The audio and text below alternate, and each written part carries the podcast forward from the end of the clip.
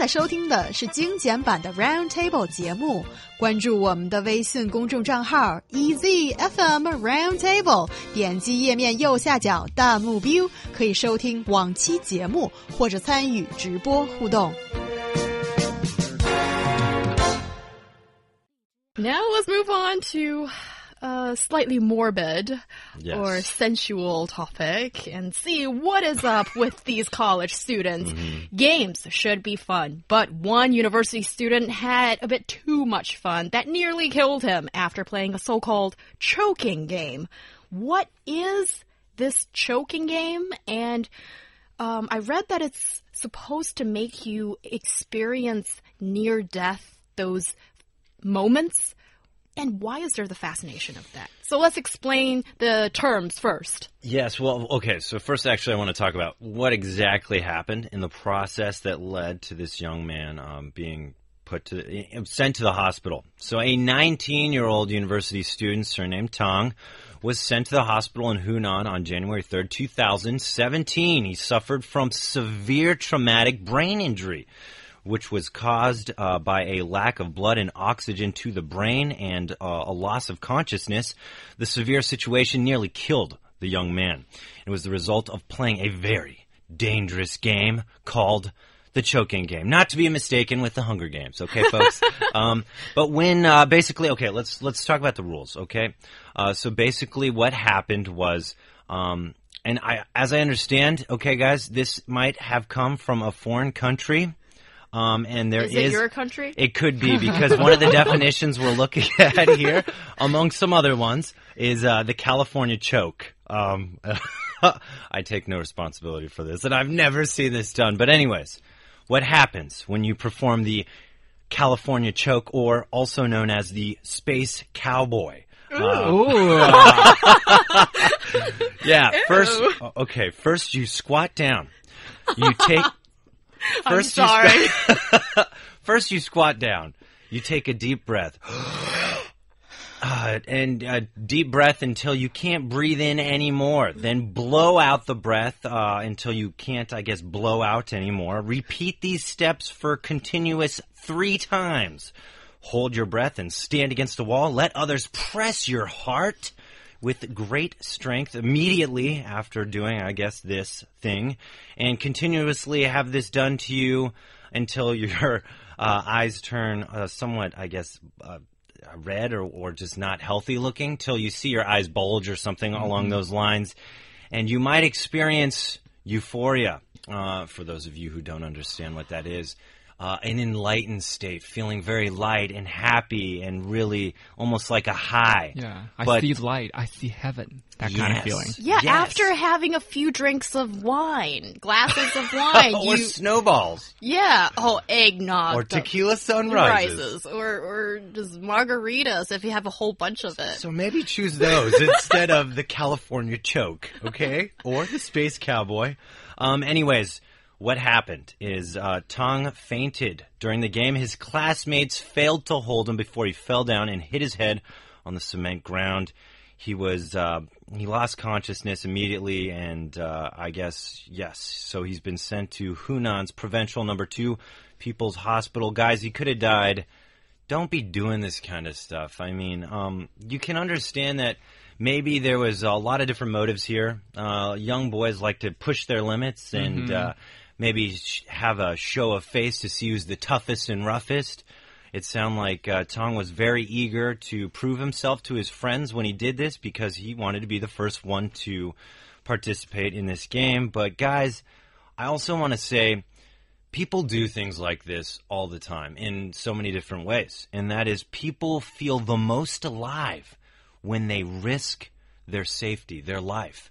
When you're a, at the edge of death, that's when you really know that you're living. And people do this through skydiving, through cliff jumping, um, which might uh, explain why this kind of stupid game was created. But guys, oh my God, you know this poor kid. Uh, he's really suffering from it. So.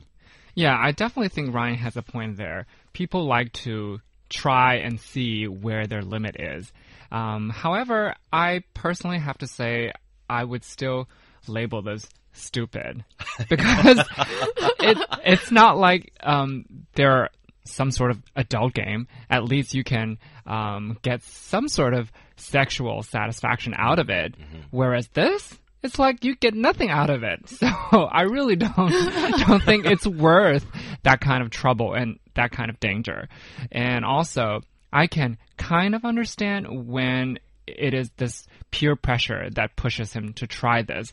However, um, as far as this uh, particular guy is concerned, I think it's more like curiosity because one of his uh, classmates, I think, first suggested that, oh, we, we should play this game. It sounds pretty interesting. And then he just thought the idea of this really is fascinating. So he went ahead and tried it. So I think mm, he should, he and also a lot of other students who are around that age should keep that saying in mind, which is curiosity killed the cat. It might also kill you. Yeah, you know, uh, you could look at this and you could say, wow, first of all, it's asphyxiation. It can be, in many ways, in the U.S. too, is, is seen as very erotic. I remember talking to my, some of my friends and they're like, yeah, man, you know, I like the asphyx- asphyx- asphyxiation stuff in the bedroom, which is like kind of choking uh, yourself. There's Some people like that. Uh, this though, squatting down and doing these weird kind of breaths things, this is just pure. I think, uh, as Lu- Liu Yan said, stupid. It is so stupid, but at the same time, guys do stupid things. Um, I was just telling Hyung before the show, you know, we played this game, uh, me and some of my fraternity brothers, because we saw it in a movie. We thought it'd be fun to play. Uh, and guys just played, uh, or at least we did, played dumb games. So we sat in a circle with our uh, crotch area exposed, okay, legs out, very good distance from each other, but in a circle, and held our hands behind our backs. And one person would have like a dog bone. And basically, you'd try to throw it at the other guy's crotch region, um, and the other guy could not move his hands. And how stupid is that? But we thought it was hilarious. And we lived on the edge. It was kind of exciting. So I think, though these games seem so dumb, there is this kind of uh, excitement to it that gives it some sort of validation to teenagers.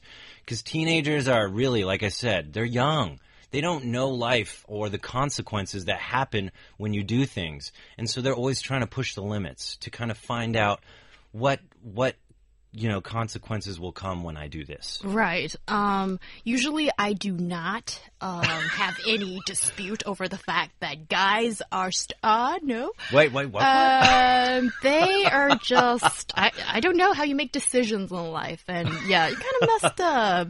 But um, actually, Ryan, what you. I'm not your, proud of your, that your game. closing statement I'm just being now. honest. Yeah, and we appreciate that so very much. And uh, I've got a lot of images in my head. Were, were, okay, were you and your um, friends aiming or Oh, just. Oh, Oh, okay. yeah. Ouch.